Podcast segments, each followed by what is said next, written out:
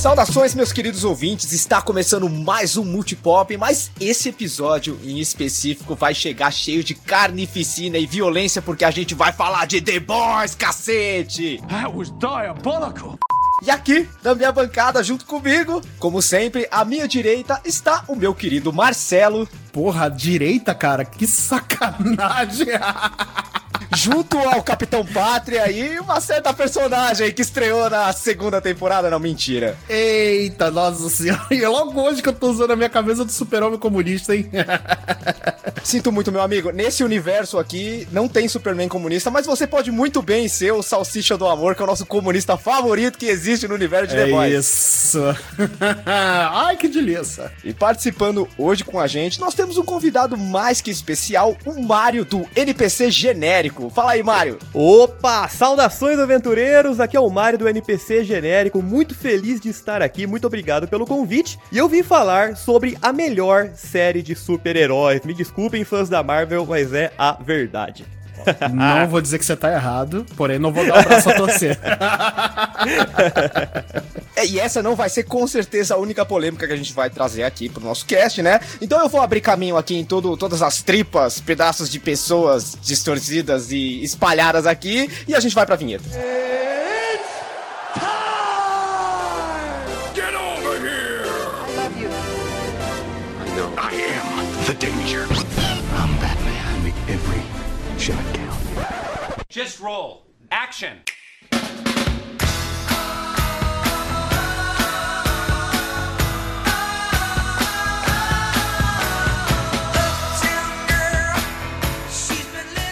Então é isso, pessoal. Hoje a gente vai falar um pouco de The Boys, que muita gente não sabe, mas foi inspirado em uma série de histórias em quadrinhos publicadas entre o ano de 2006 e 2012. E ela foi idealizada pela mente distorcida do roteirista Garth Ennis, que entre outros trabalhos já fez Preacher e escreveu um bom tempo também o Justiceiro na Marvel, né? No caso, as histórias em quadrinhos de The Boys, elas são uma grande crítica a toda a indústria de quadrinhos de super-herói, né? E a série de TV, né? De TV, entre muitas aspas, você pode ver onde você quiser, porque é um serviço de streaming, né, do Prime Video da é Amazon. É verdade, é verdade. Então, estreou aí na, no serviço da Prime Video e se tornou uma queridinha do público em muito pouco tempo. Eu, particularmente, acho a série muito melhor do que os quadrinhos. E na segunda temporada, a gente teve aí um processo meio conturbado. A gente teve a introdução de uma personagem chamada Tempesta. Durante muito tempo, a gente acreditou que ela era uma, uma personagem engajada em posturas mais progressistas, principalmente pro lado feminista. Mas no final, a gente viu que ela era uma nazista disfarçada e ela tava querendo copular com o Capitão Pátria para gerar uma raça de seres perfeitos aí no melhor jeito nazista de se fazer as coisas, né? E meio a isso a gente teve o desenvolvimento do relacionamento do Hugh com a Luz Estrela e a gente vê o, grupo do Billy Bruto, né? Os rapazes, os The Boys, cada vez mais engajados em dar um jeito de exterminar o set. O final da temporada acaba com a Tempesta sendo completamente desmembrada pelo Ryan. A gente tem o Hugh indo trabalhar com a Vicky, que seria uma senadora norte-americana que está disposta a colocar um freio nessa intromissão dos, dos supers na sociedade norte-americana. A gente descobre que a Vicky é uma super também e ela foi responsável pelas explosões de cabeça que rolaram no Senado na segunda temporada. E a gente também vê o Billy Bruto trabalhando aí é, parcialmente pra CIA e respondendo ao Hugh, coisa que não agrada muito esse personagem que tem uma tendência mais violenta e quase um justiceiro inserido aí no universo de The Boys, né? E aí a terceira temporada chega com todo esse contexto aí e eu pergunto a vocês, valeu a pena? Cara, valeu. valeu a pena demais. Você tava comentando sobre tripas, né, e pessoas explodindo e carnificina antes da vinheta. A primeira coisa que eu lembrei, e não tinha como não lembrar, é a cena da uretra. Eu só vou falar isso, cara. Nossa primeiro episódio, abertura da série. Puta que pariu, cara. O que, que é aquilo? Será que isso foi uma piscadela ao Homem-Formiga no rabo do Thanos, que todo mundo queria ver? Ah, com certeza, com certeza. Pô, é, essa cena foi bizarra, assim, é, ela é maravilhosamente bizarra, né? bizarra né? Porque... Bizarra. E, e, assim, já dá a introdução, assim, sem, sem meias palavras aqui, né? Mas já dá uma introdução do que você vai esperar na série, né? Que é coisa escatologicamente bizarra, né? E principalmente pro, chegando lá pro sétimo episódio, sétimo, oitavo episódio, onde temos a famigerada Hero Gasm, né? Então, cara, não quero entrar muito nesse detalhe não, mas, cara, isso daí foi fichinha pro que aconteceu esse episódio, cara. Exatamente. Cara, Boys, a gente já espera que o negócio vai ser bizarro, porque a primeira temporada teve muita carnificina, a segunda também teve, é, fazendo um adendo aqui pra cena da lancha, né, deles entrando dentro da baleia. Mas o melhor é quando vamos pra baleia! É sensacional, é extremamente exagerada, né, mas é o que a série se propõe. Mas aqui eles vão para um negócio mais intimista, sabe? Um negócio que todo homem sente aflição quando mexe nas partes baixas, entende? Quando machuca uhum. ali. E aí Nossa. o cara entra dentro de uma uretra e cresce, explodindo a pessoa de dentro para fora. Cara, aquilo é muito agonizante. É muito agonizante de ver. Cara, é, eu acho que essa, essa, essa, pegada da uretra aí é como se fosse um, uma amostra grátis do que a temporada ia apresentar. Porque, no fundo, no fundo, essa temporada ela apresenta vários temas que cutucam a masculinidade masculinidade tóxica, sabe? Vai falar sobre dead uhum. issues, sobre paternidade, sobre você se sentir inferiorizado por uma mulher super poderosa, que é no caso do Hugh, sabe? Então, eu acho que essa temporada foi o questionamento máximo que uma série já fez, pelo menos uma série aí baseada em super-heróis, super seres, coisas relacionadas à cultura pop. Ela é a que abordou com mais, é, mais descaradamente essas questões sobre masculinidade tóxica e justamente o fato dela começar com um personagem entrando num lugar muito sensível pro homem e explodindo lá, eu, eu acho que é meio que um, um, toque sobre o que, que a gente ia ter que enfrentar, né? Quais os aspectos que a série ia trazer, quais feridas ela ia enfiar o dedão lá. E eu acho que ela foi muito bem sucedida nisso em, em, em tudo aquilo que ela se propôs a fazer. Em relação a isso que, que você comentou, é bem interessante como The Boys, eles desenvolvem os personagens. Isso, na verdade, é uma das razões pela qual eu tiro o, o chapéu para essa série e coloco ela como sendo uma das sé melhores séries de super-heróis de todos os tempos, quase como uma aula. Porque, às vezes, quando você tem muitos personagens numa série, personagens interessantes, é normal que um ou outro não receba a devida atenção. E aqui, uhum. eles conseguem não só dar a devida atenção para cada um desses personagens, como pegar isso que você falou, de abordar vários temas, por exemplo, que são pertinentes em relação à masculinidade tóxica, né, dead issues e várias outras questões que você citou, e colocar uma questão para ser trabalhada dentro do contexto de um personagem para não deixar ninguém de fora, sabe? E, e, de forma orgânica, não parece forçado. Isso é até uma coisa curiosa, cara, porque se você pegar e olhar para as histórias em quadrinhos, que é o material base do The Boys, você não tem tanto esse aspecto político sendo abordado nas páginas das histórias, né? Isso é uma coisa que realmente veio muito forte com a série, e eu acho que isso engrandeceu ela muito mais além do que ela foi idealizada nas histórias em quadrinhos. Ela se tornou, tipo, uma ferramenta de crítica à realidade que a gente tá vivendo nesse momento. E além da questão do Dead Issues, eu acho que é. Não tem como a gente não citar todas essas questões que a gente teve no governo do Donald Trump, principalmente no final dele, né, com a invasão do Capitólio, sendo esboçados aqui na figura do Capitão Pátria. Porque se no final da temporada passada, onde a gente viu a Tempesta se mostrando uma nazista e, e é, meio que deixando claro que o discurso da direita norte-americana é muito similar aos dos nazistas, só que eles só não gostam da palavra nazista. Tipo, as atitudes podem ser as mesmas, mas se você usar a palavra nazista, eles vão se incomodar. Esse discurso, essa, essa fala da Tempesta para mim foi muito forte e eu acho que ela foi é, frisada ainda mais nas cenas onde a gente viu os apoiadores da Tempesta que ainda existem, mesmo ela sendo exposta como nazista, andando lado a lado com os do Capitão Pátria e tudo bem. O que é interessante na, na personagem Tempesta e, no, e de toda a o seu grupelho que envolve ali, né, aquela, aquela ideia da, da Tempesta, é porque ela tem, para mim, na segunda temporada, ela tem os, os melhores diálogos, ou pelo menos as melhores frases, e, e juntando isso com o que o Marcel falou sobre a crítica, né, que o roteiro não tem medo de criticar, não tem medo de falar sobre os assuntos, de botar o dedo na ferida e apontar sobre os problemas, né. E é um problema real isso, cara, é um problema cada vez mais real, cada vez mais presente nas nossas vidas, né? Ah, esses neonazistas aparecendo e botando a cara de fato para fora da, de casa. O que antes era uma coisa super escondida, hoje de fato você tem políticos e até presidentes né, sem citar aqui nomes, Bolsonaro, que, né, é, é, simplesmente validam um discurso dessa galera, sabe? Então é desse, desses extremistas, desses extrema-direitas, esses neonazistas, né, enfim, e de toda sorte de, de preconceito e coisas ruins que esse tipo de gente pode trazer para a sociedade como um todo, né? E exatamente, eles foram muito inteligentes, tanto o diretor quanto o, o grupo de roteiristas ali, para conseguir trazer uma adaptação que ao mesmo tempo pegasse a essência da história, mas deixasse de lado um pouco da crueldade, assim, não que não tenha, lógico que tem, mas do gore, do cruel, do absurdo que aparece nos quadrinhos, diminuísse um pouquinho o nível em relação a isso, por incrível que pareça, eles diminuem, né, um pouco o nível em relação a isso, para poder, como vocês já bem falaram, cutucar a ferida e apontar esses temas sociais de forma tão inteligente, mas ainda assim você olha e você vê que aquilo ali mantém a identidade da obra original, sabe? É uma adaptação muito, mas muito bem feita.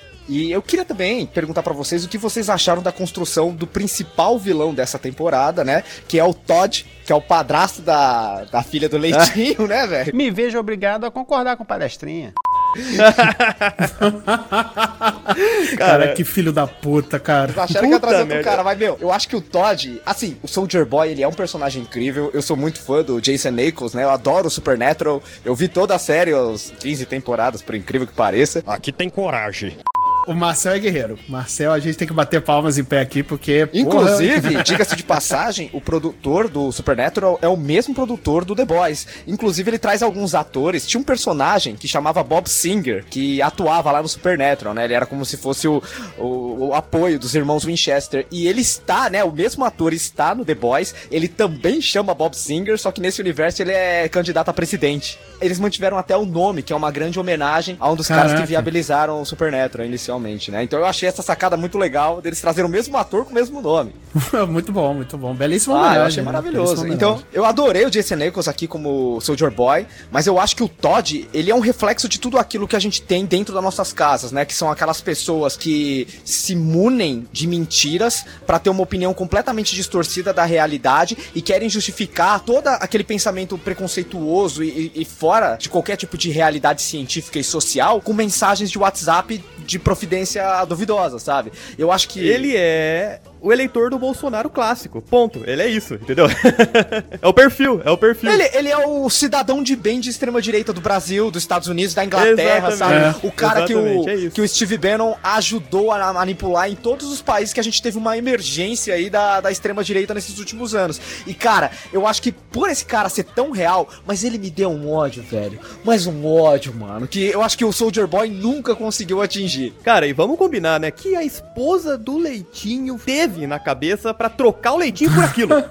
Puta que pariu, Mas aí velho. que tá, cara. Mas aí que tá. É, é, é, o tipo, é o típico retrato, bem como o Marcel falou. É o típico retrato do, da galera que sempre votou na direita e tudo mais, mas que tinha aquelas opiniões muito dentro de si, só que não era validado por lugar nenhum. E aí começou a ter validação, é, não só de personagens é, grandes dentro da, da, da, do mainstream, né? Da, por exemplo, do Capitão Pátria, né, a políticos e tudo mais, né? Isso que eu tô falando dentro do universo da série, né? Agora, se a gente transportar aqui, por exemplo, a nossa realidade, é, são é, os vários atores, é, artistas, é sertanejo, é empresário, é, é apresentador de televisão e agora políticos e presidente que validam esse tipo de discurso. E aí, como ele se sente validado, ele vai construir a persona dele da forma como ele sempre via a vida só que ele nunca botou para fora. Então ela provavelmente não sabia dessas opiniões dele. Ele não demonstrava ser essa pessoa, porque, cara, infelizmente existe muito dessas pessoas que têm essas opiniões, mas que, se você cortar isso, são pessoas legais, né? De se conviver, são pessoas maneiras, né? Mas que tem esse viés aí que deturpa a pessoa. Então, é, é, o típico retrato do que acontece hoje no mundo, cara, que vem acontecendo desde 2016 no, nos Estados Unidos, até um pouco antes, e desde 2018. Aliás, até desde 2016 aqui, né? Desde quando a Dilma sofreu o golpe. Cara, isso que você falou é, é bem interessante que essa série faz, né? Porque ela me colocou vários pensamentos, assim, coisas que eu já vinha pensando, mas que essa série ela deu uma impulsionada, que é, por exemplo, será que esses atores e essas atrizes que a gente vê sendo super legais em público, indo, por exemplo, para hospitais do câncer, câncer, fazendo aquelas boas ações. Vou pegar um exemplo aqui, X, tá? Só pra exemplificar o que eu tô falando, que é o Chris Evans, né? O Chris Evans, na época que o Avengers lá tava super em alta, os filmes dele, Guerra Civil, ele foi em vários hospitais vestidos de Capitão América, e se a gente fica, puta, esse cara é legal pra caralho, olha como ele é simpático, a gente vê ele nos programas de entrevista, né? Esses programas de talk show americano, ele é sempre muito gente boa. Cara, essa série me botou umas minhocas na cabeça de ficar pensando, será que fora da câmera ele é um puta de um cuzão? Sabe? Será que ele realmente queria estar tá ali fazendo aquelas coisas? Ou só tava ali por causa que ele é obrigado a estar tá ali? Será que, sei lá, será que vários desses artistas, músicos e, e atores e atrizes, eles são cuzões fora das câmeras, tratam as pessoas mal, extremamente arrogantes, e a gente não percebe, sabe? Então, é assim, eu não estou dizendo que são nem nada, mas essa série me colocou muito mais essa dúvida na cabeça, sabe? Como será que são essas pessoas fora da câmera? É, então, eu acho que o The Boys, é, entre as várias metáforas que ele faz dentro da série, eu acho que essa questão do super sendo uma representação das celebridades é muito latente também, né? E principalmente o uso das redes sociais para você moldar a personalidade de alguém, porque a gente Sim. vê que o Capitão Pátria, Nossa, ele muito. era um cara, puta, visto como simpático, super legal, nice guy e tal, e a gente sabe que no fundo ele era um assassino sanguinário, um babaca, sabe? Ele só uhum. começou a realmente mostrar a verdadeira face dele quando o público começou a, a, a se enxergar nele, né? Quando ele começou a validar esse comportamento violento do cidadão de bem norte-americano. Então, eu acho que realmente, é, eu, eu prefiro não pensar nisso, eu acho que um, um bom norte para mim é, os partidos e a ideologia política que determinados atores, atores e atrizes, artistas em geral, eles acabam apoiando e, e me mostra é, a, que, uma tendência de pensamento. Não blinda totalmente dele ser um puta do uhum. escroto, mas eu acho que ajuda um pouco mais, né?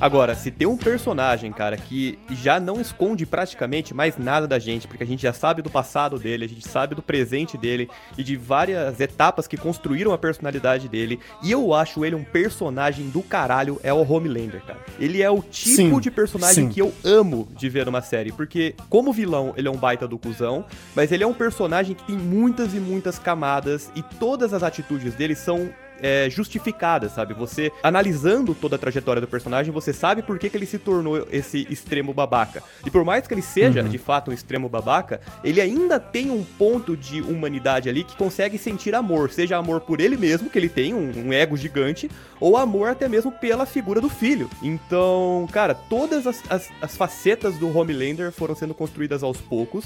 E boa parte desse mérito da gente sentir tudo isso pelo personagem é a atuação do Anthony Stark, que é, se ele não ganhar M por conta dessa atuação como Homelander, ah, eu desisto de tudo.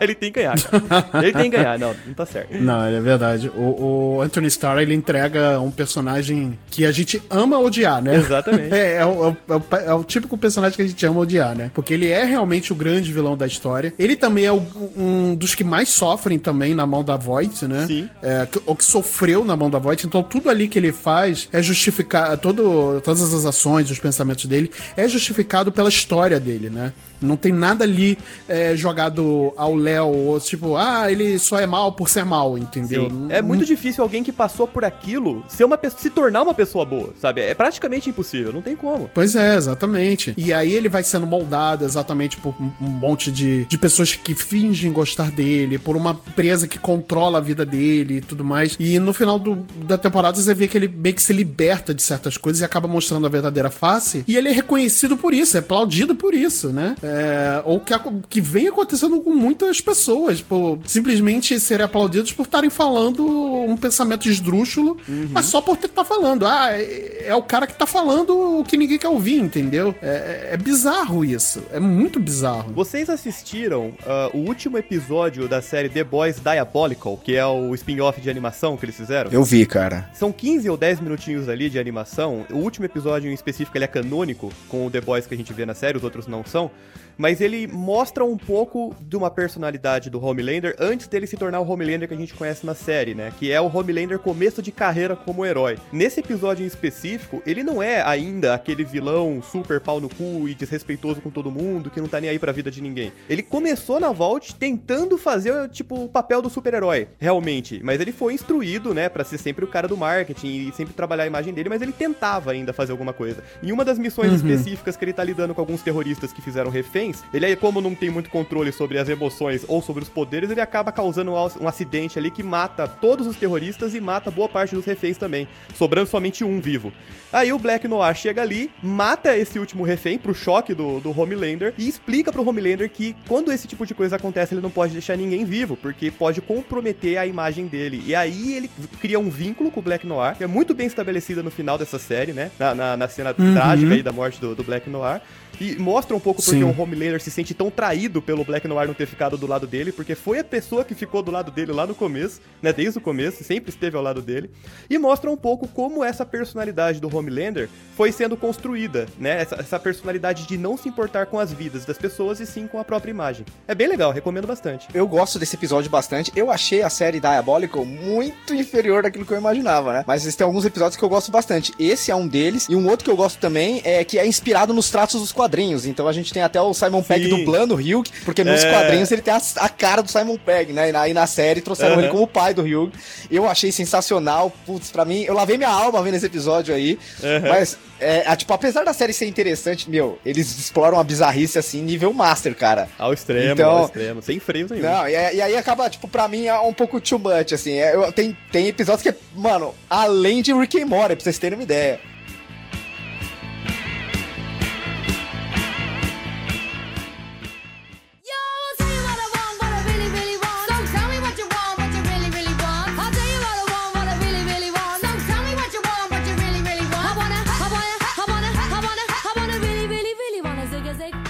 A série, ela é legal e, e, assim, ela tem uma escala de bizarrice da primeira pra segunda que dá uma evoluída pra, pra terceira, no caso, né?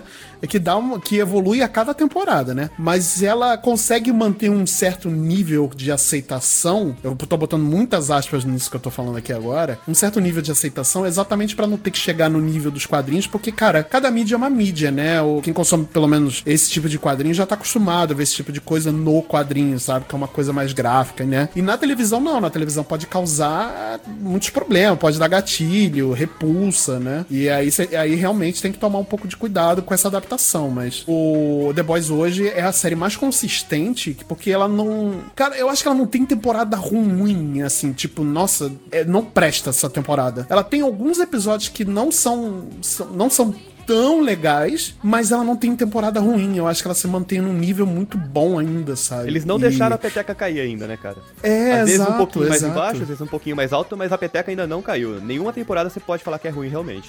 Exatamente, exatamente. E isso é difícil você manter, cara, ainda mais depois de terceira te- de, de três temporadas, né? Você eventualmente dar uma caída numa temporada ou outra, né? Mas depois não. E eu acho isso muito bom. E a terceira temporada, cara, assim, eu, eu demorei pra começar a assistir, mas também quando eu assisti, a série me prendeu do começo ao fim, né? E coisa que não tinha acontecido até então, desde a primeira temporada, sei lá, dos primeiros cinco episódios, que realmente me chocou, né? E, e- The Boys, ele causou esse, esse impacto, assim, né? Eu não sei se pra vocês foi a mesma coisa. Não, foi. Ainda mais porque, lembrando em retrocesso a segunda temporada, ela acaba muito bem. Parece que a gente teve um final feliz finalmente na segunda temporada, né? Verdade, é verdade. E começa assim, né? Feliz, Começa, né? onde você tem, por exemplo, a, a Queen Maeve, ela tendo o vídeo lá do Capitão Pátria se recusando a salvar as pessoas no avião. É, isso meio que deixa o personagem em xeque. Você tem a Luz Estrela alçando novos cargos dentro do set também, com o apoio do, do Gus lá do Breaking Bad, que é o líder da Void também. Que eu esqueci o nome dele na Aham, série, mas todo aham. mundo É sabe o que é. Stan Edgar. Isso. E aí você tem o Ryuk também, pô, trabalhando dentro da lei, fazendo um trabalho, é, tipo, sobre a supervisão do, do governo dos Estados Unidos. Então, todo mundo meio que, tipo, tá legalizado ali, tá tudo, tudo saindo nos conformes, né? Até que é, tipo, pô, o, o Homelander meio que tá cagando pro vídeo, ele fala que vai matar todo mundo se o vídeo vazar e foda-se, sabe? Você tem, tipo, o Ryuk vendo que a pessoa que ele trabalha, né, a Vicky, é, é uma assassina também, outra super que tá, que tá lá amando da voz dentro do governo. Você vê o, o Billy Bruto cada vez mais puto com o que tá acontecendo, né, e querendo dar um jeito de matar o Homelander. É tanto que ele acha uma, uma forma de matar ele, acha uma suposta arma que matou o Soldier Boy, que seria aqui um proto-Homelander, e ele vai atrás dessa arma também, e ele descobre que não é arma porra nenhuma, que é o próprio Soldier Boy lá, que adquiriu um poder novo de soltar um raio, que é possível que mate o Homelander se acertar com o gosto, né? Então, eles acabam libertando o Soldier Boy, que é um cara tão sinistro quanto o Homelander. Sim, de personalidade, inclusive, né? Tá o pai, tá o filho, né? Tá o pai, tá. Olha aí, Olha olha aí. entregando. É verdade. A gente descobre depois, né, durante a temporada, que o Homelander ele, ele, é, pro- ele é produto genético do, do Soldier Boy, né? Cara, vocês citaram essa cena deles descobrindo, né, o, o Soldier Boy lá naquele bunker da Rússia lá que eles tiveram que invadir, pá, mais uma cena violentíssima, mas eu realmente fiquei com medo naquela cena específica que eles descobrem o Soldier Boy, ele solta o raio lá, que a Kimiko pudesse morrer, cara. Aí eu ia ficar chateado. Nossa, eu sim, ia ficar sim. arrasado. A Kimiko não, não mexe na Kimiko, mata, mata. Não. No leitinho também não. Não, não, No não, eu não. aceito. Não, nem Não, o. não é pra matar o francês também, não. Não vem com esse papo pra cima Não, é não, verdade. Não, o francês também não. É, Agora a Starlight, a esse- Starlight pode levar, a Starlight pode Não, levar. eu acho que eu, não quero que leve ninguém, não, cara. Na moral, mano.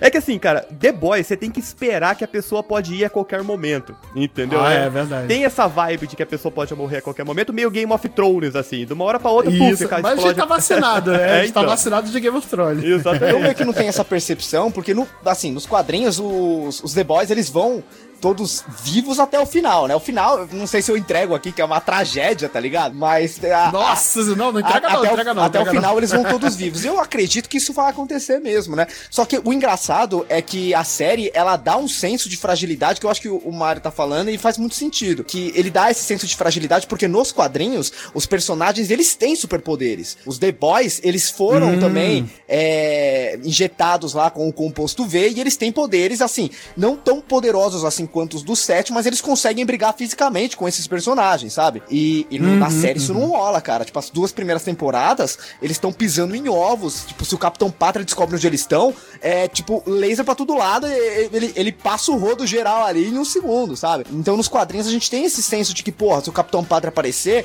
dá pra dar um jeito, entendeu? E isso acontece na terceira temporada, só na terceira que alguns dos personagens dos The Boys vão ganhar poderes também. E eu achei, tipo, a resolução pra isso uma sacada muito boa, porque te- existe uma consequência, né? Você consegue lutar com eles pau a pau, inclusive por causa disso, o Billy Bruto e o Hugh, eles ganham poderes, a gente tem uma luta física dos dois, mais o Soldier Boy contra o Capitão Pátria, que eu acho que foi a melhor luta da série inteira. Sim, Nossa, mesmo, cara. total, total, total. Muito bem feito. E é a primeira vez que a gente vê aquele personagem que até então era intangível, indestrutível, apanhar e ter medo. É a primeira vez. Isso é muito legal. E não foi só a gente que viu, o Capitão Pátria viu, foi a primeira vez que ele se viu frágil. Ele Sim. nunca tinha experimentado Nossa, a sensação de sim. perder na vida e fugir. E a gente vê como isso mexeu com ele, ele ficou transtornado, mano, Nossa. por ele ter apanhado, É. sabe? E, Cara, essa, essa temporada ele apanhou de várias formas, né? Porque ele, além de ter apanhado fisicamente, ele apanhou porque ele perdeu a Tempesta, porque ela, ela morreu, né? Eu achei que ela não tinha, que ela tinha morrido na segunda, mas ela ficou viva ainda, né? E aí ele perde por isso também, ele apanha assim, né? Porque ele realmente gosta dela, né? Ele realmente gostava dela. Pra mim, a pior surra psicológica que o Homelander levou nessa temporada veio do Stan Edgar, na minha opinião. O, o Giancarlo Esposito, que é o ator que faz o Stan, que fez o Gus Fring e faz o vilão no Far Cry 6, ele constrói muito bem esse arquétipo do vilão frio e, e centrado Sim. e inteligente, né? Que sabe dominar as palavras. E não foi diferente É. aqui com o Homelander, né? A hora que ele Ele, ele sabe falar, né? ele sabe, cara. E ele sabe colocar com- qualquer um que seja em seu devido lugar, porque ele sabe o poder que ele tem na mão. E ele sabia que se ele caísse, o Homelander não ia conseguir sustentar o peso de comandar uma empresa do tamanho da Vault. Ele não tinha experiência pra isso. E a hora que ele vira pra ele e fala: "Você não é nada, você não tem o meu respeito e eu te desprezo", Pra alguém que é egocêntrico como o Homelander, que precisa ser amado, que tem essa carência afetuosa o tempo inteiro, cara, eu achei a melhor surra psicológica assim que ele tomou na série foi essa parte, sabe? Foi muito boa. Tá falando de bizarrice, a gente tá falando dos cacetes que o Homelander tomou e tal. Cara, é, eu não sei se vocês perceberam, mas no personagem, no episódio Hero Gartic, né, o Super Suruba, como ficou no Brasil, Falando em É. cacetes, né? Existe uma fala do Soldier Boy que me chamou muito a atenção, né? Que ele falou que ele fundou a Super Suruba junto com uma, uma super heroína das antigas chamada Liberdade. E a Liberdade, ela foi exposta na segunda temporada como sendo a identidade secreta anterior da Tempesta. E o Soldier Boy fala É que, ele, que ele deu um, deu um picote ali na tempesta, tá ligado? E, e aí eu fico. Deu picote, deu, deu uma furada mesmo. E aí eu fico pensando, cara, que a- o material genético da mãe do Homelander ainda não foi revelado. E se for a tempesta? Olha que coisa bizarra. Mano, Rapaz, aí, aí ia ser explodir a mente mesmo, hein? Nossa, meu, meu cérebro foi no teto Porque agora. nos quadrinhos, a o pai do, do, do Homelander, né, do Capitão Pátria, é o, o Trovoada, né, o, no caso, o Stormfront, que é um homem. E aqui, na, tipo, na, na, na série do The Boys, eles dividiram o Stormfront em dois personagens, né, que é a Tempesta e o Soldier Boy. Então, putz, mano, eu acho que do jeito que a série é escatológica e, e, no mínimo bizarra, eu não duvidaria nada que eles reforem- fossem revelar mais pra frente que a Tempesta, na verdade, é a mãe do Capitão Pátria. Isso ia deixar a série muito mais bizarra, cara. Cara, faz muito sentido, faz muito sentido. Tô comprando, hein? Tô comprando a teoria, vamos ver, vamos ver. Nossa, e eu, eu compro pela bizarrice que ia ser na cabeça do, Do Homelander. do Homelander, O Nokia cara. da...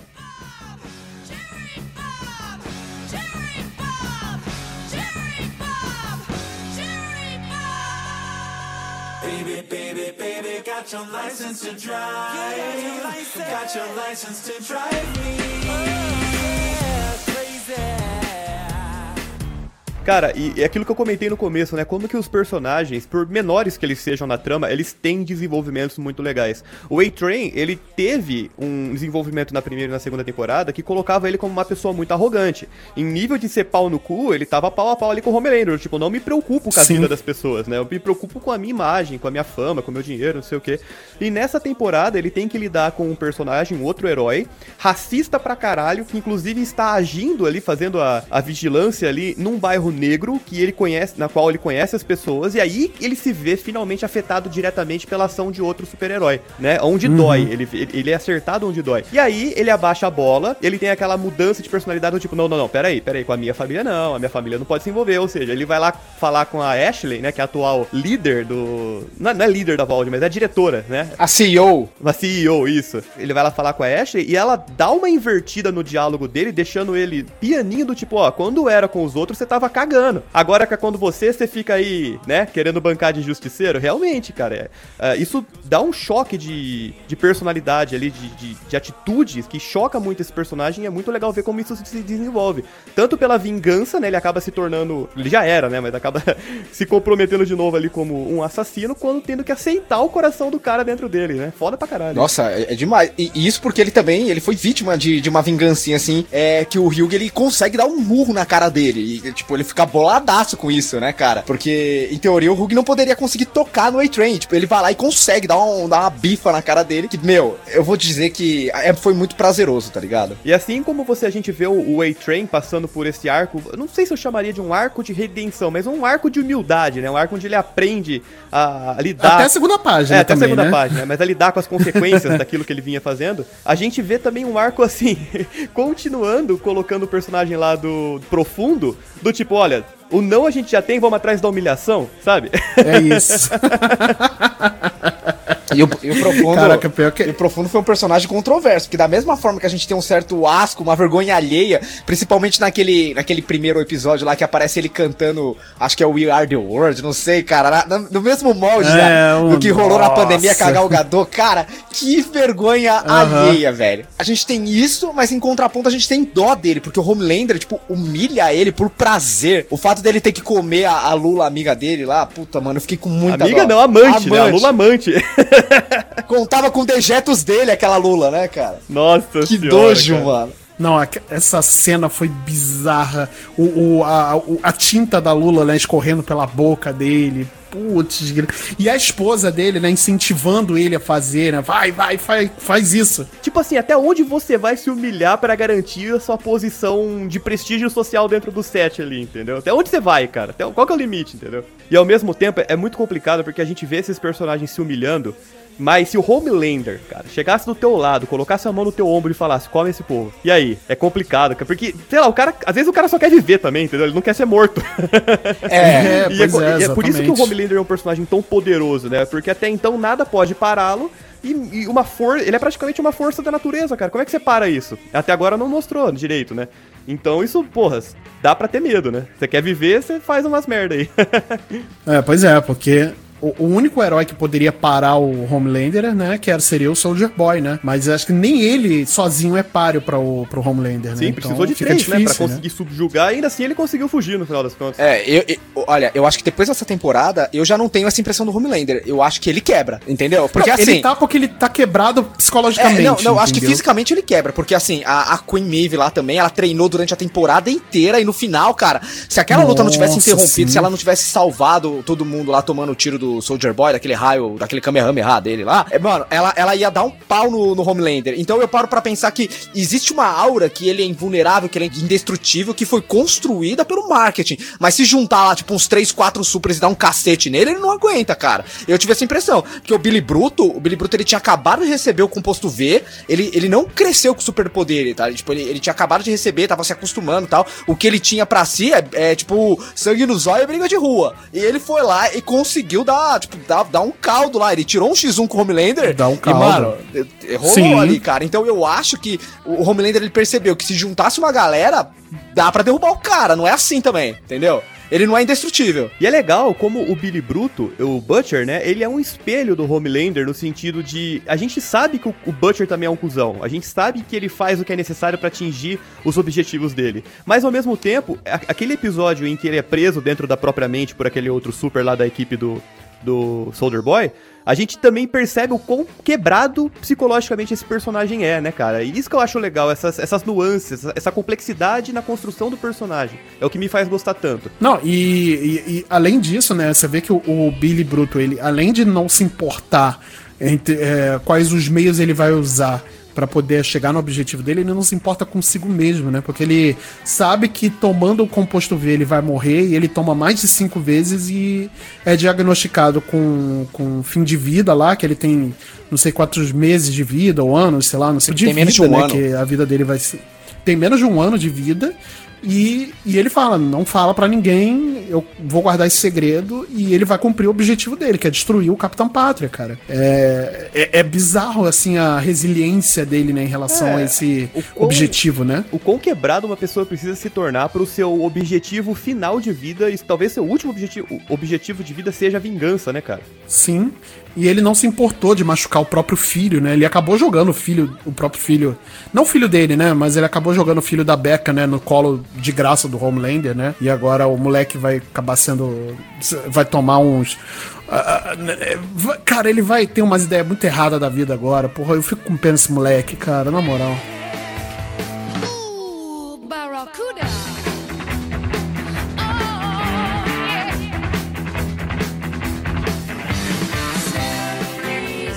Sobre o Billy Bruto, né? Eu acho que ele seria um reflexo, né? Um arquétipo do justiceiro dos quadrinhos da, da Marvel aqui inseridos dentro do universo de The Boys, né? Tanto que o Garth Ennis, que escreve The Boys, né? O cara que, que idealizou, ele, ele construiu por muitos anos a mitologia do justiceiro, ele construiu várias, vários arcos de história e, na minha opinião, é o melhor roteirista que já trabalhou com o personagem até aqui. E eu acho que o Billy Bruto, ele espelha muito isso, né? Eu que assisto dublado, que eu gosto de dublagem, eu acho mais legal ainda porque é o mesmo dublador do, do Justiceiro da, da série da Netflix do, do Cal Urban aqui nessa série, cara. Eu acho isso bem legal. Olha que maneiro. E, e eu acho interessante porque, apesar de tudo, eu acho que nessa temporada a gente viu a consciência do Billy Bruto muito mais do que nas outras. Porque ele não foi babaca com o Ryan, ele tentou afastar o Ryan porque ele sabia que isso poderia. que ele poderia morrer. E ele via na- no Billy Bruto uma imagem de pai, ele gosta do Ryan, e ele meio que quis desvincular isso, porque na cabeça dele, ele sofreria menos se ele tivesse ódio do Billy Bruto quando ele morresse, em vez dele, tipo, gostar dele como um pai. Então eu acho que é por isso que ele fez aquilo que ele fez. Tanto que ele pega meio que tenta quebrar esse vínculo com o Ryan no momento que ele tá indo encarar o, o Capitão Pátria lá na Super Suruba. Então ele meio que tá indo pra morrer. Sabe, ele não espera voltar vivo de lá. E, e eu acho que isso que é interessante pra mim. é, ele, ele sente carinho pelo moleque ainda. Tanto que ele para de bater no Capitão Pátria pra salvar o Ryan do, do Soldier Boy na, no final da série. Então isso já mostra que o, a vingança do Billy Bruto tem limites. E a, o o outro limite pra mim, o ponto fraco dele é o Hugh, cara. Ele vê na, no Hugh a imagem do irmão mais novo dele que ele abandonou. E por conta disso, o irmão mais novo acabou tirando a própria vida. Então ele, ele meio que quer proteger o Hugh de todas as formas possíveis. Algumas é, de uma forma, assim, vai, meio grossa, né? Ele, tipo, nocauteia o Ryuk pra ele não conseguir usar o composto V e ir lá pra batalha final. Então, eu acho o arco do Billy Bruto nessa série muito tocante, cara, porque por mais escroto, por mais babaca que ele seja, a gente vê que ele se importa ainda com algumas pessoas. Ele não consegue demonstrar o que ele sente, porque a criação dele foi uma merda também. O pai dele era um babaca, um escroto, sabe? O, o único, a única figura paterna que ele teve, a gente viu que foi totalmente falha. Então a gente não tem como esperar o personagem fornecer algo que ele nunca teve, sabe? Ele tá fazendo o melhor dele. E eu acho que isso torna ele tão interessante. Ele tá melhorando, apesar de que ele não vai ter tempo pra ele ter a redenção dele, né? Porque tá no bico do corvo agora. É, essa terceira temporada foi muito boa pra trazer esse lado mais humano do Billy Butcher também, né? Assim como as duas primeiras mostraram um pouco o lado de criação do Homelander e mostrou um pouco por que, que ele é quebrado, essa terceira mostrou mais dessa relação do Billy Bruto com o pai tentando meio que assim explicar todos os danos psicológicos que isso causou na vida dele, né? Pois é, pois é. Não, é, isso, isso total, cara, porque é, é, o pai dele, ele, ele continua ainda tendo muita influência em tudo que o Billy Bruto faz, né? E, e essa resposta, né, que ele dá na, pra, pra todo mundo que acompanha a, a ele, né? Não seja só o- os garotos, mas o, o, o, fi- o próprio filho da Becca, né? O, o é Ryan o nome dele, né? O próprio Huey também, né? Que ele vê o, irmão dele ali, né? Ele vê o, o como irmão. E, e para ele, ele tenta afastar as pessoas para que eles não se machuquem, né? Ah, diante da, das ações dele, né? Em torno do, do objetivo. Porque, cara, acho que o objetivo dele é, é em destruir o Homelander é maior do que tudo, né? Essa resiliência nesse objetivo é maior do que tudo, né? E ele não. Mas ele percebe também que as pessoas não podem se machucar por conta disso, né? Então toma essas ações exatamente por isso. Eu prefiro que você me odeie ao ter que sofrer depois por, por minha causa, né? Ele é um excelente ator, ele consegue criar alguns personagens que não tem essa fisicalidade toda, né? Por exemplo, ele é o McCoy do, da trilogia Star Trek do reboot. E, mano, é, Sim, tá irreconhecível sim, ali. sim. Assim como eu gostaria muito que ele fosse, ele reprisasse o papel de Doomguy, do, de Doom Slayer, né? Ah. Dessa trilogia nova, porque ele já fez o personagem Doomguy no filme Doom. Aí de. É verdade. na- na- nos longínquos começos dos anos 2000 que The Rock participa lá e é o vilão. Eu vou, eu vou dar uma de do Sandra agora. Cara, nem sei de que filme você tá falando. Esse filme não existiu, não. Ah, cara, é- o filme é uma merda. Existiu sim. O filme é uma merda. É, o filme é uma merda, mas é legal, vai. Imagina ele, ele de Doom Slayer, tipo, adaptando os jogos de hoje em dia, de Doom 2016. Pelo amor de Deus, cara. Nossa, sim, O filme sim, errou sim. em tudo, menos na escolha dele como protagonista. É verdade, é verdade. E na cena da motosserra, porque a cena da moto, a cena do que eles imitam o estilo de gameplay do Doom também é legal pra caramba. Eu concordaria com vocês se eu não tivesse visto essa porra, tipo, faz uns três dias. Né? Ah, não. É, não, hoje é assim, cara. Tem certos filmes que passou de 10 anos você não assiste não, esse mais, daí, né? acho que passou de um ano, você não realmente- assiste mais, cara. É verdade, é verdade.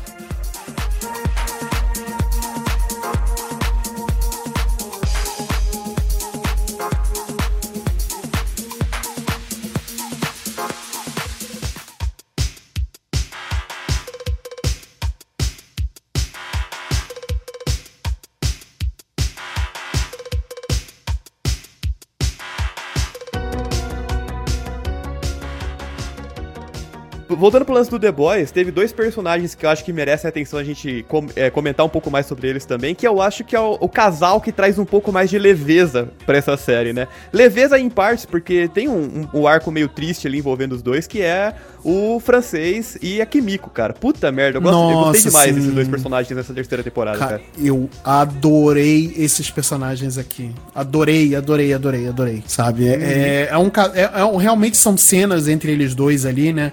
Você vê muita cumplicidade. Aliás, os atores, inclusive, na vida real, estão namorando. Olha aí. É mesmo? fofoca. Multipop fofoca, olha aí. ok, ok, veja. Quando eu vi a entrevista dos dois, né? Quando eu vi a entrevista na coletiva de imprensa das várias que eles deram, eu notei que eles estavam ali bem confortáveis um com o outro, Sim, sorrisinho. sim, eu falei, ó, ou eles estão mantendo as aparências muito bem, né? Pra fazer aquele marketing da série e tudo, ou realmente tá rolando alguma coisa. E não é que tá, rapaz, olha aí. Não é porque os dois estão juntos que a química funciona, né? Isso poderia dar, super errado, né?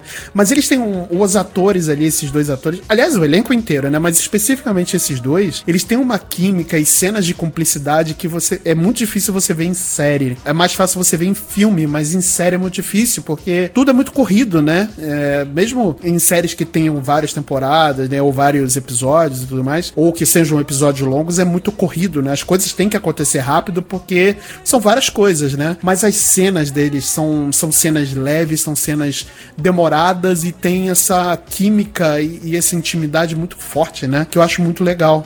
Cara, esse lance da cumplicidade que você falou é realmente muito bem trabalhado, é muito bonito de ver o relacionamento dos dois, porque quando a Kimiko era lá na primeira temporada uma personagem super quebrada, que não sabia se comportar em numa sociedade, que não sabia viver, né? Porque toda a infância, a adolescência dela foi tudo tirado pra ela se tornar uma, uma assassina, uma super terrorista e tudo mais. E o, e o francês, ele foi aos poucos mostrando pra ela que existe o lado bom da vida, né? Pra ela saber aproveitar as pequenas coisas, pra ela se acalmar um pouco e tal, e viver, né? Realmente começar a viver.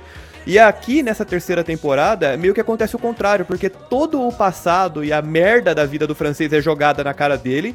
Ele entra num momento muito complicado de fragilidade e quem é, serve de suporte pra ele é a Kimiko. Então é muito legal você ver essa. É o que você falou, essa cumplicidade e esse apoio um no outro, né? Eu acho curioso o fato de você ter citado eles como um casal, cara. Porque pra mim, no final da temporada, eu já não consigo mais ver eles como um casal. Jura? É, eu acho interessante. É, tipo, eu acho interessante o fato dela ter, dela ter tentado beijar ele, ele achado estranho. E aí eles meio que se veem como família. Tipo, não tem exatamente um nome pra aquilo que eles são. Ah. Eles são família. Ele- Eles se veem como parte de alguma coisa muito maior do que um relacionamento, sabe? E eu achei isso muito bonito, velho, do, do jeito que foi construído, né? Porque mostra que, que, que não existe, tipo, uma, um interesse físico, né? Um interesse emocional do francês em querer pegar e, tipo, proteger a Kimiko da forma que ele fez, né? Ele não tem um, uma- um interesse sexual nela, né? Tipo, é simplesmente uma vontade de proteger aquela pessoa lá que precisa de proteção, que precisa de orientação, porque ela foi completamente destruída, ela foi dissecada na primeira temporada e, e, tipo, ela precisou ser reintroduzida e ele é um personagem quebrado, sabe? Então todo o processo que ele, ele se doa, né, de uma forma excepcional pra reconstruir a vida dessa pessoa e querer fugir com ela, sabe? Eu acho que realmente eu acho legal ver como relacionamento, não tem problema nenhum com, com isso, mas pra mim essa relação, essa construção que rolou aí é uma coisa muito além, sabe? É, uma- é, tipo um desprendimento muito grande do francês. Ele tá realmente fazendo aquilo sem esperar nada em troca, nem, nem sentimento, nem beijo, sabe? Eu acho isso tão legal e faz o, o- que, o, que o francês seja um dos meus personagens favoritos nessa série. Verdade, é verdade. Porque eles desenvolvem um amor, né, ali. E, e, e é legal esse ponto que você falou, Marcel, do de- da relação dos dois não ter uma coisa definida, não ser uma coisa definida. Ah, eles são namorados ou eles são um casal. A gente tomou por um casal, né? Mas realmente não tem definição, né? É, é um amor que eles sentem um pelo outro que não tem uma definição, um amor sexual, um amor romântico. E que, sei lá, como eles vão depois de resolver isso, mas, cara, eles têm ali um, um sentimento em comum de proteção muito forte um ao outro, de amor, de carinho, de cuidado, né? E é legal, eu, não tinha visto por esse ponto, mas é legal também ver por isso, por esse, por esse prisma, E ele né? quebra muito esse aspecto da masculinidade tóxica, né? Que homens e mulheres não podem Sim, ser amigos, caramba. né? E, tipo, o francês, ele claramente está fazendo tudo que tá fazendo porque ele gosta dela sem esperar nada em troca, sabe? E precisamos de mais eh, caracterizações, assim, de relacionamentos homens e mulheres, tipo, na, na cultura pop no geral, sabe? Tipo o Shang-Chi com a, com a amiga Com a dele, né? Kate, é, pode crer. É, exatamente. Eu acho que isso precisa ser cada vez mais construído, sabe? É, se- tipo, Sim. tanto que o, o passo romântico quem dá é a Kimiko, né? Porque o francês ele até toma um susto, ele não tava esperando por isso. Sim, é verdade, é verdade. Tanto que ele vai beber água, né? Exatamente. depois. Eu acho que ele é o grande contraponto ao comportamento de masculinidade tóxica da série. Então, por mais francês, eu, eu amo esse cara, velho. E eu acho que isso foi muito natural por parte da Kimiko, porque todo o desenvolvimento dessa personagem mostra que ela realmente não sabe lidar com pessoas e não sabe lidar com, com vários sentimentos dela mesmo e, e como isso funciona na sociedade. Então, eu acho que chegou no momento do relacionamento dos dois que na cabeça dela meio que passou dessa forma. O que, que eu faço agora? Como que eu demonstro que eu gosto muito dessa pessoa? Ah, é através de um beijo? Então eu vou dar um beijo. Então eu acho que foi isso que ela tentou fazer e isso que o francês não esperou. E, e gerou toda essa sensação que a gente tá discutindo, né? Pois é, tanto que ela se sente muito culpada depois, né, de, de ter beijado ele, Tanto que ela manda mensagens falando desculpa, eu não. Eu fiz sem. eu Não sei, Será que estava certo, né? assim, Será que o que eu fiz era certo, né? Naquela, naquela situação? E, na verdade, o francês ele se assustou, mas ele foi receptivo, né? Ao, ao beijo. Tanto que ele ia voltar, só que aí acabou sendo sequestrado, né? E tudo mais. Ele não viu as mensagens porque ele tava ocupado sendo torturado, né? Não pode ser nem torturado em paz, gente. O que, que é isso? Exatamente, pô, pô. E a aceitação da Kimiko em relação aos poderes dela, né? Tanto que ela perde, depois ela volta pra correr atrás, porque ela entende um negócio meio que assim, eu ter que matar pessoas, né? E, e fazer o que eu tenho que fazer para proteger as pessoas que eu amo, esse lado agressivo não me define como pessoa, né? Acho que ela chegou nessa, nessa realização pessoal. Eu posso ser uma pessoa boa e ainda assim fazer o que eu tenho que fazer para proteger quem eu amo. Então ela aceita o lance dela ter que voltar a ter os poderes pra isso. E aí você tem aquela cena que pra mim é uma das melhores cenas dela até então, que é ela massacrando o- os policiais lá, os guardas da Vault ao som de Maniac, que é, que é fofo Sim. e brutal ao mesmo tempo, sabe? É, eu até acho interessante a gente ter colocado a, a Kimiko nesse ponto, né? Porque ela é uma super poderosa e o francês que tem essa relação de amor, de proteção com ela, ele não tem poder nenhum. Então ele tem que pegar e cuidar dela de outros aspectos, da questão da saúde mental dela, da reintrodução à, à sociedade, ensinar a linguagem de sinais pra ela e tal, né? E, e para ele tá tudo bem, tá tudo certo. Ele não se sente diminuído em questão disso, né? E infelizmente a gente tem esse contraponto na figura do, do que seria o protagonista da série, né?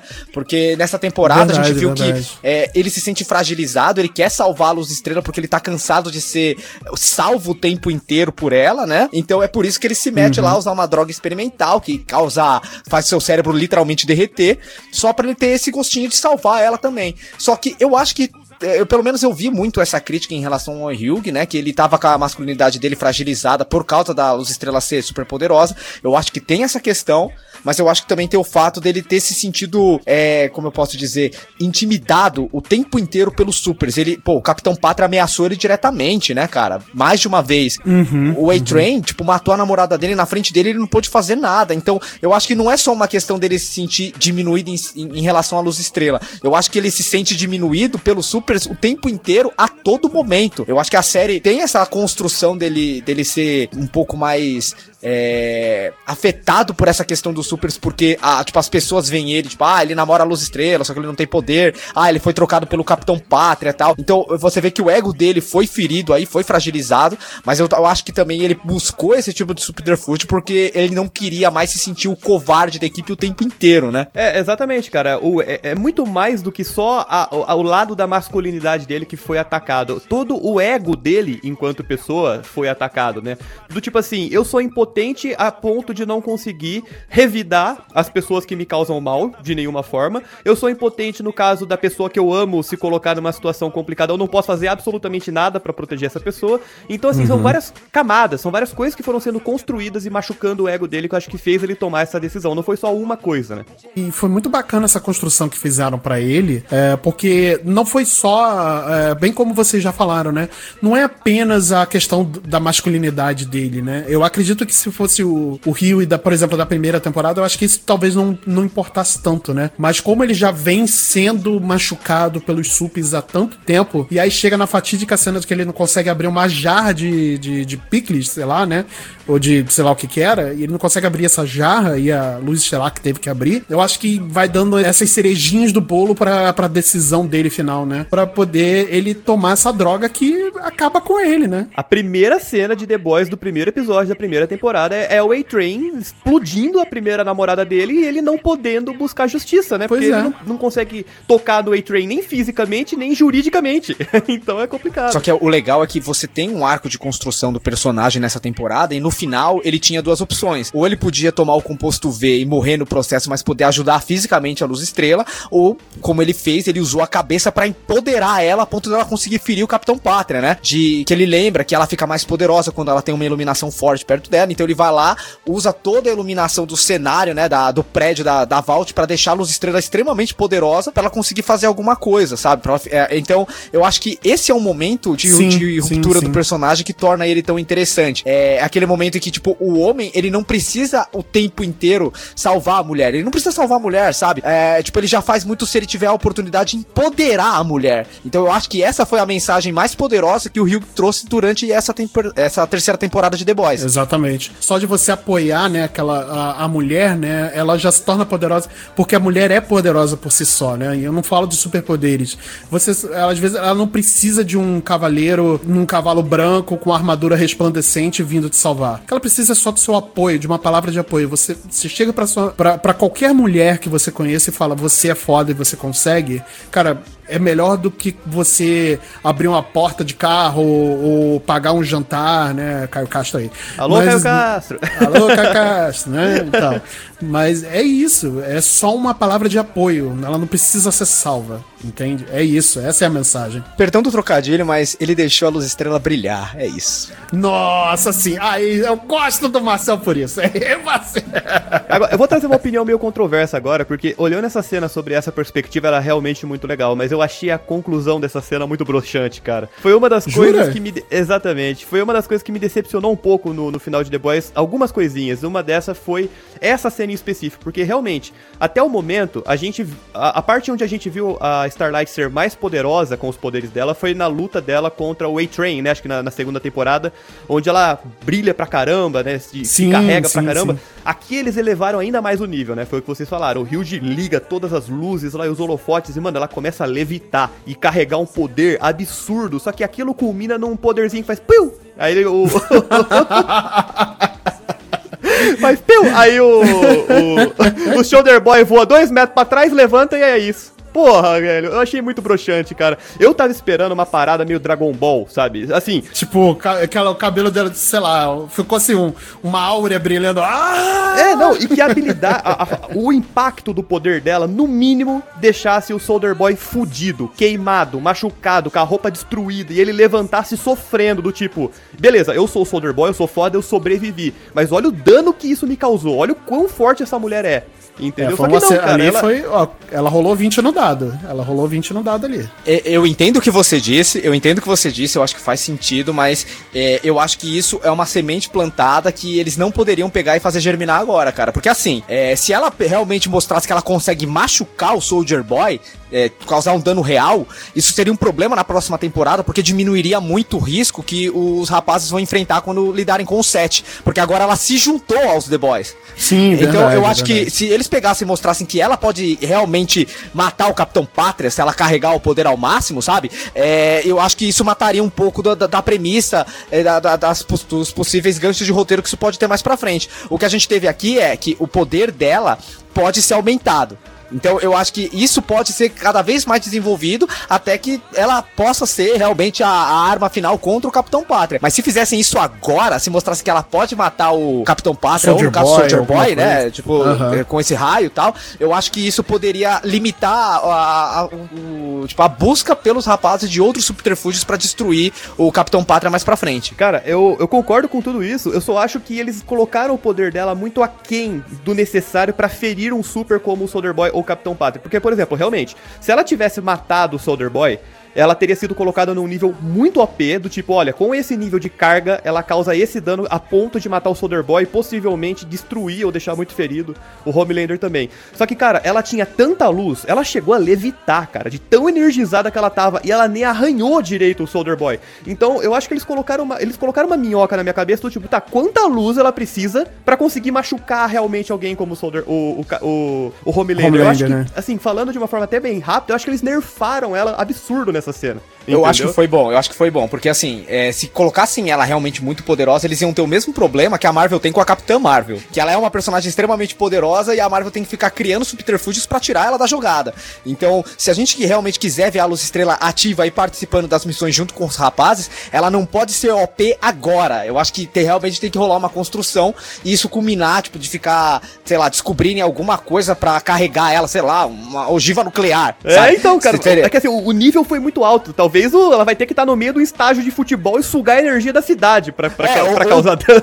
ou do sol, ou alguma coisa assim, mas eu acho que é, é esse o processo. Tipo, a gente teve um vislumbre que ela pode ficar mais forte se carregando com energia, com luz e tal, sabe? A gente sabe que isso é possível. Agora, a construção e, e o limite desse poder, eu acho que tem que ser levado muito na parcimônia pra gente não ter uma Capitã Marvel aí no universo de The Boys.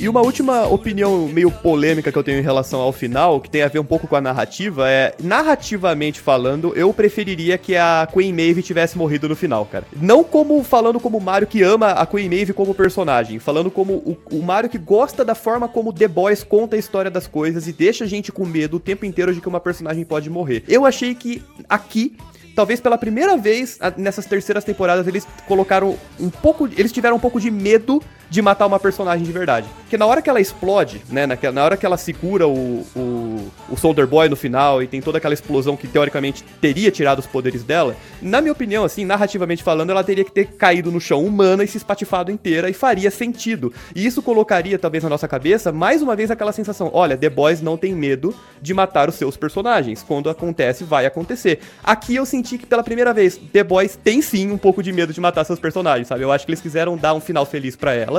Tudo bem. Eh, Escolhas e escolhas, mas narrativamente eu acho que seria mais impactante se ela tivesse morrido, sabe? Eu acho que foi, na verdade, uma coisa mais edificante pra construção da, da Queen Maeve, né? Que ela se libertou de fato da, das amarras que ela sofria ali pela, por tudo, né? Pela, pela, pela, por ela própria ser uma heroína, entendeu? Por ter superpoderes. Então acho que ela meio que foi um livramento pra ela. Então acho que foi legal até. Eu não, não, não acho que tenha sido ruim. Eu, obviamente que, narrativamente falando, eu concordo com você. Mas eu não. Mas eu gostei do final também, do, do jeito que foi apresentado, sabe? Nos quadrinhos ela realmente morre lutando com o Capitão Pátria, sabe? E mas eu acho que pra construção que fizeram pra ela na série, eu não acho que é um problema narrativo. Eu gosto do fato dela ter sobrevivido. Ainda mais porque é, eu acho que a- muita gente já tá meio que de saco cheio de ver personagem LGBT se é sempre as primeiras vítimas na mão de alguém, ah, sabe? tem isso também, né? Então, também. eu acho que foi um acerto terem dado um final feliz pra ela, com uma namorada e tal. Eu acho que ela merecia esse final. Eu acho que se tivessem matado ela, eu não ia gostar. É, eu, eu, eu gosto da ideia de que você, se você trabalhar muito bem o roteiro, se você conseguir construir uma narrativa é, coesa, você consegue dar um final feliz sem você agredir o seu leitor com, com uma saída fácil. E eu acho que foi o caso aí. Ela saiu daquela luta a, a lá Nick Fury, né, cara? Então, é, não, não, foi fácil pra ela. E eu também gostei do fato de que mostrou que se um super se dedicar realmente a treinar, a focar naquilo, talvez ele tenha uma chance real contra o Capitão Pátria. Porque é, ela, meu, deu uma canseira bonita pro cara e sozinha. Di- Diferente do Soldier Boy e do Billy Bruto, ela foi sozinha na raça e eu amei isso. E, cara, eu acho que foi, Foi muito cacete. digno o que, rolou aí. Eu, Pra mim não me, não me incomodou, não. Eu acho que, puta, mano, alguns aspectos do final de The Boys poderiam ser melhores. Mas no final, a temporada ela me agradou até mais do que a segunda, né? Ainda porque ela não deu um final feliz. A segunda eu acho que ela dá esse ar de final feliz.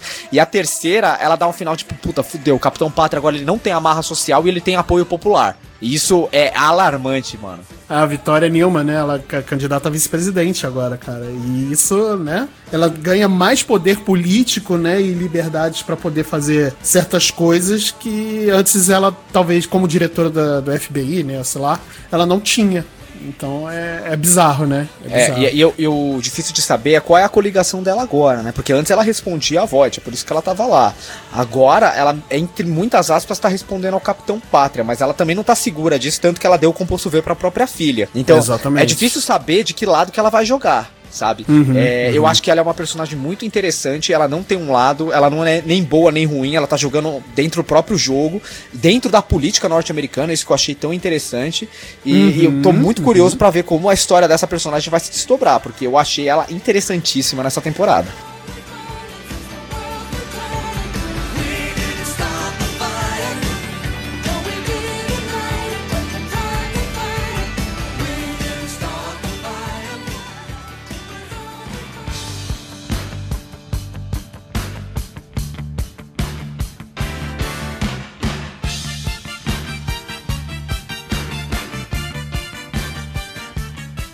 Só complementando por último aqui o que o Marcel falou, realmente é isso, né? A primeira temporada pra mim, só pra fechar, continua como sendo a melhor até agora. A segunda ela dá uma leve caída, a terceira volta a subir, mas ela, na minha opinião, não alcança ainda o nível da primeira, sabe? Então eu ainda colocaria a primeira como melhor, a- a- depois viria a terceira, que eu gostei muito também. É, mesmo como vocês falaram, esses detalhezinhos aí que pecam um pouco no final não são o suficiente pra estragar toda a construção e as coisas que foram debatidas nessa temporada. E por último vem a segunda, que também é boa, só é um pouquinho inferior às outras duas. Ah, cara, eu, eu adorei essa sua ideia de ranquear as temporadas. Marcelo, você não quer falar o seu ranking É. também, mano? ah, eu adoro ranquear as coisas, cara. Quem escuta NPC genérico, a gente tem episódio só de ranking das coisas. Então É verdade, inclusive, inclusive já participei de um, hein? É isso aí, é isso aí. É verdade. Eu adorei, Marcelo. Agora fiquei curioso pra saber o seu ranking. Qual que seria? Vamos lá, o meu ranking. É, eu, eu gosto. Eu, pra mim, cara, a segunda temporada realmente.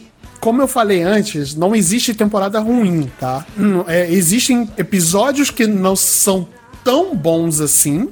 Continuam sendo bons episódios, mas eles não têm a excelência do The Boys, sabe? É, é, é esse o nível que eu tô querendo atingir da, da, da peculiaridade. Mas, por exemplo, a primeira temporada realmente ela é o concurso pra mim, e mas eu ainda prefiro a terceira. A terceira hoje, pra mim, é a melhor temporada, cara. E a segunda, a segunda temporada é a que menos. É a menos legal. Ela, ela é muito boa, mas é a menos legal. Caraca, que curioso. Pra encerrar, eu vou trazer o meu ranking aqui, que é completamente diferente do de vocês.